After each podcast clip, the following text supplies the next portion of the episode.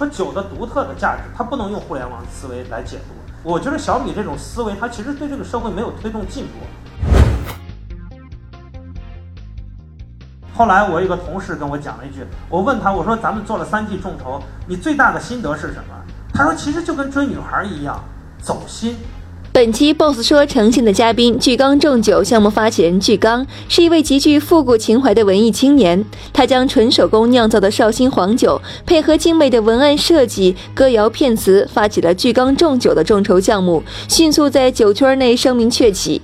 从重买到众筹，巨刚重酒成为了酒类商业模式转变的标志之一。老巨说他并不认同小米思维，不过众筹给了传统设计师一个机会。对他们而言，众筹最大的心得就跟追女孩一样，得走心。互联网带给我们什么？互联网带给我们最大的是，互联网思维把我们传统的老的设计师、老的广告人给打懵了。突然之间，我们觉得我们不再懂营销了，我们无所适从。呃，其实我自己就是这种感受，我就感觉我说做了这么二十多年的这个设计，我都不知道怎么该跟用户沟通了。那我是觉着，可能众筹是给了我这样的一种人的一个机会，可能台下也会有很多人也会这种感受。呃，是在二零一四年十一月二十四号，呃，基于这个移动互联网的一个呃试验，呃，在上海这个区域呢，如果我们说是做选黄酒这个品类，大家还比较熟悉，说哎黄酒还知道。但是呢，我本人在北京工作，当时我们在去做黄酒的时候，很大的困难。那大部分人说你为什么去做黄酒？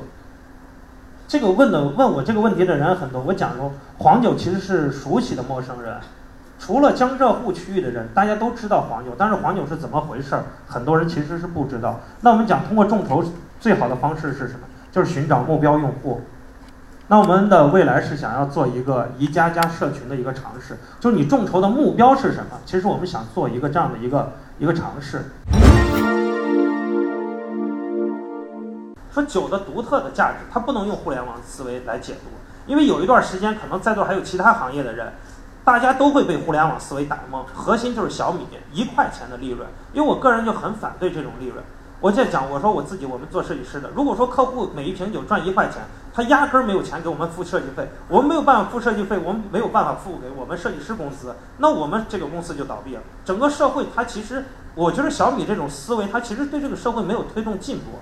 所以我们在讲酒，它没有办法用你的大米多少钱，水多少钱，一个坛子多少钱，人工多少钱，你酒不能用这种方式来解读。所以我们说，我们要用互联网的方法做黄酒的旧城改造，它不是推翻一座城，它是做它的改造。所以众筹的四个关键点，有一个最大的一个关键点呢，就是众筹我们在做产品的时候，一定不要去选那种。可买可不买，可不买的东西。但是等会儿呢，因为这个和平证券的黄馆长会告诉大家，如果你想做可买可不买可不买的产品，你一定要是个大牛，你才能去做。那我们再去讲，女神不缺备胎，你心仪的消费者从来不缺好产品。你说美女这身边永远是有两种人，第一种是屌丝，会告诉她我很帅。我很好，我对你很好，我把我的命都可以给你，我所有的东西给你。女神说你给我什么我都不喜欢。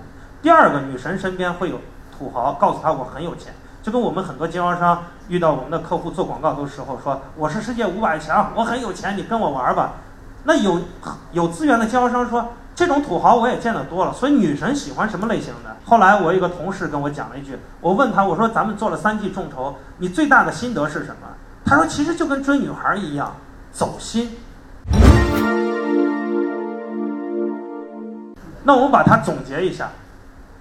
你要做一个众筹产品的时候，第一个东，第一个吸引力是很关键，也就意味着你是土豪或者你是屌丝，你告诉他你很好，压根儿你的用户不会买你的东西，所以要有吸引力。